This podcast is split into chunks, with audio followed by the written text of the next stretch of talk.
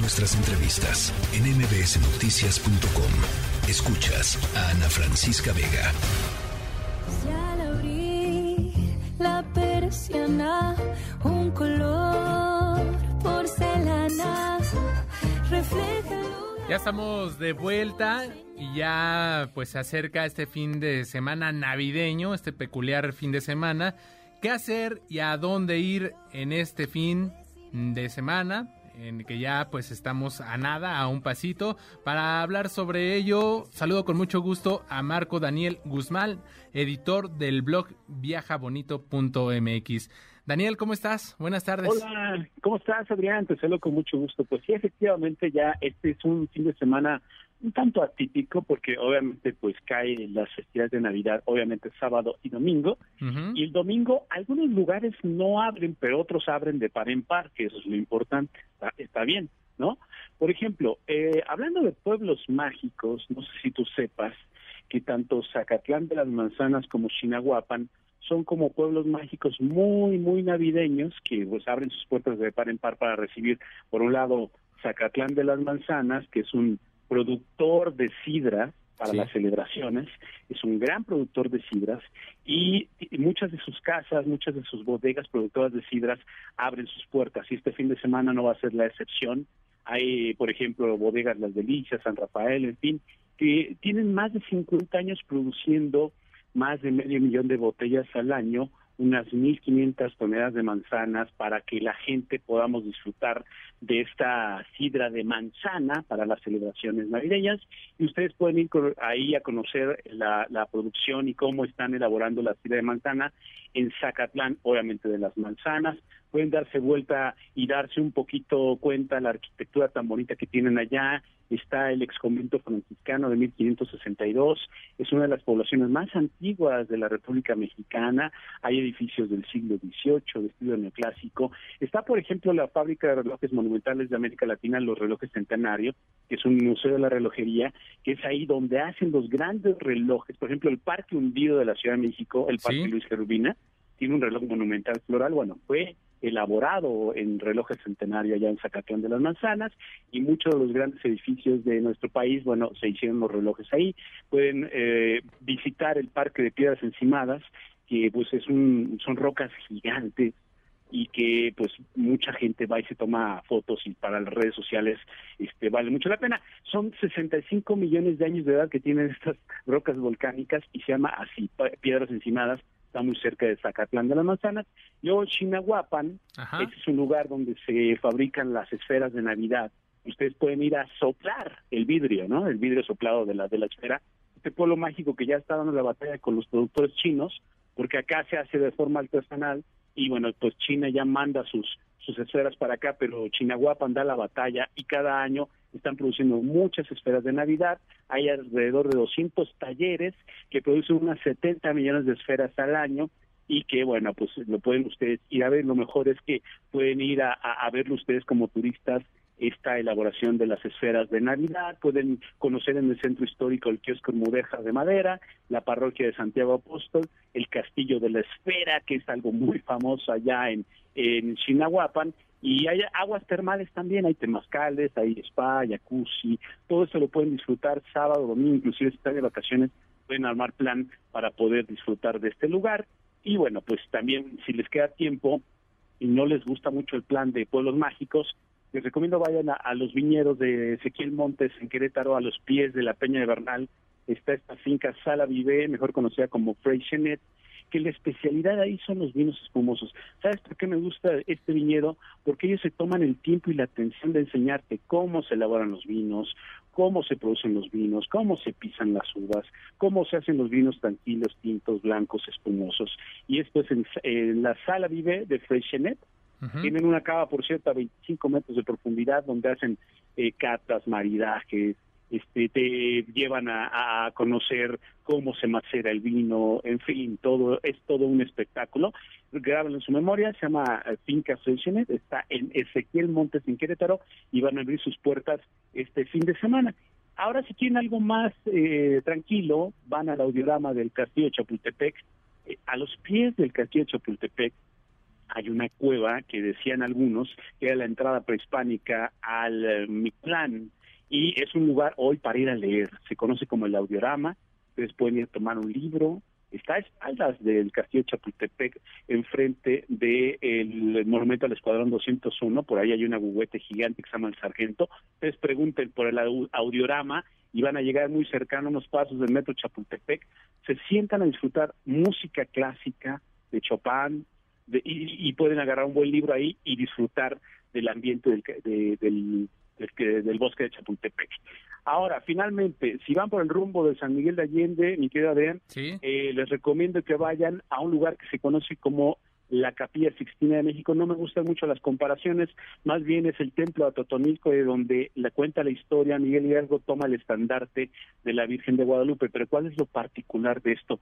Que todas las paredes de este lugar están dibujadas por el pintor criollo Miguel Antonio Martínez de Poca Sangre con escenas bíblicas.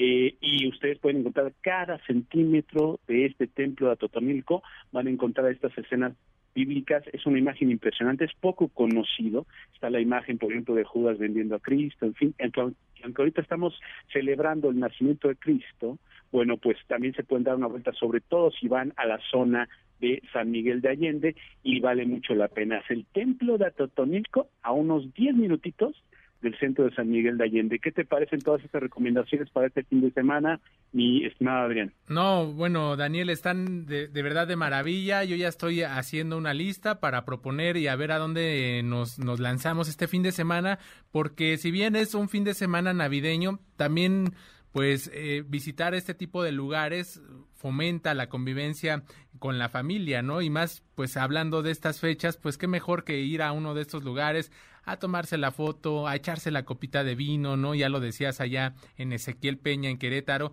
Y también a mí me gustaría agregar, porque te fuiste ahí por Puebla a dos pueblos mágicos, también está Atlisco, ¿no? Es una, una buena opción porque adornan muy bonito con, con sus luces. Este, digamos, los pueblos mágicos, cada uno de ellos tiene tiene cosas eh, muy interesantes, cosas que ofrecerte y, y, se me viene a la memoria pues también pueblos mágicos que nos quedan muy cerca a nosotros de aquí de la Ciudad de México que están ubicados en Hidalgo. Claro, exactamente. Está, por ejemplo, Real del Monte, que es una villa inglesa.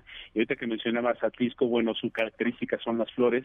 Tienen una villa navideña de luces y es sumamente famosa se llena un poquito, por si les gusta un poquito como el, eh, este eh, eh, estar en medio de la, de la gente, hay gente que le gusta mucho eso, pero vale mucho la pena disfrutar de esto. Y en Hidalgo, pues obviamente con Real del Monte pueden bajar a las antiguas minas de extracción de plata, comer un buen paste y vivir la experiencia ser minero por un día en las minas donde ustedes pueden bajar hasta unos 450 metros de profundidad, pero no tengan miedo, ya está todo controlado, ya está todo muy bien señalizado, les dan su casco, les dan inclusive su atuendo de minero y es, es, es muy a gusto. Entonces, hay muchas cosas que pueden hacer. Yo les recomiendo que puebleen, que salgan a pueblear toda la ciudad. Y hay un tip que les quiero dejar para el 25 de diciembre y tanto para el 25 de diciembre como para el 1 de enero, la ciudad del centro histórico prácticamente está desierta. Vacío, si sí. quiere ir a dar una vuelta al centro histórico y tomarse la ansiada foto sin gente, estos días son los adecuados. Totalmente de acuerdo, eh, son, son muy buenas opciones, este, incluso, es, pues, eh, si vas no muy temprano, digamos todavía ahí antes del mediodía, está todavía muy solito, muy vacío y puedes aprovechar los distintos escenarios que de verdad hay que voltear a la mirada hacia cualquier rincón del centro histórico para encontrar una maravilla, ¿no? De, de arquitectura, de diseño, que, que a veces por el ritmo de vida tan agitado que llevamos, solo caminamos rapidísimo por esa zona y no nos damos cuenta de, estos atractivos. Claro, me he percatado yo que esos dos días que, te acabo de mencionar son los días en los cuales tú puedes tener la ciudad para ti, el centro histórico para ti, calle Moneda, calle Madero, 16 de septiembre, inclusive por el del eje central, está vacío, entonces puedes aprovechar para hacer esta añorada foto para las redes sociales y disfruta. Ya por ahí a la tardecita 3, 4 ya empiezan a abrir tímidamente algunos comercios, aunque la mayoría no abre. Y eso es lo bonito, ¿no? De nuestro centro histórico, que lo puedes disfrutar con gente todo el año o estos dos días prácticamente sin nadie para tomarte la ansiada foto, Adrián. Sí, no, sin duda son, son opciones que, que tenemos que tomar en cuenta de aprovechar estos días que, que muchos pues van a, a, descansar, a nosotros nos toca seguir trabajando, pero hay que, hay que aprovecharlo con la familia, estos espacios son, son muy bonitos y ya lo decías, estas opciones que das, unas con mayor tranquilidad, otras a quienes les guste andar como que entre más multitud, ya lo decías en el caso de Atlisco, pues ahí están las distintas opciones. Y si me permites Daniel, se me vino a la mente ahorita un pueblito mágico que también queda cerca de aquí, este, Aculco, ahí para traer un quesito o, algo así, también está, está muy bonito, está, está, está padre para ir a, a dar, a dar la vuelta, a traer, pues no sé, quizá un poco de chorizo, ¿no? Este, y, disfrutar de, este lugar. Hay unas cascadas también ahí muy bonitas. Entonces, hay, hay muchas opciones y hay que, que conocer los distintos rincones de nuestro país.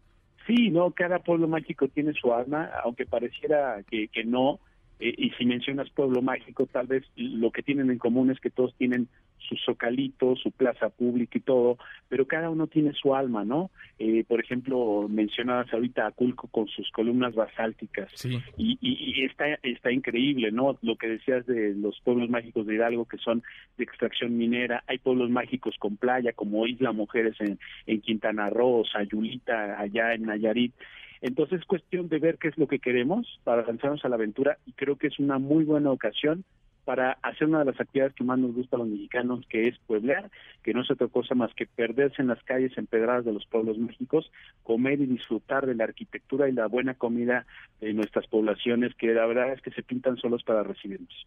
Pues ahí están las recomendaciones deliciosas y mágicas de Daniel Guzmán, editor del blog viajabonito.mx. Daniel, muchísimas gracias. Te mando un fuerte abrazo, Adrián. Igualmente, a todos igualmente, los que te escuchan. Igualmente, felices fiestas. La tercera de MBS Noticias.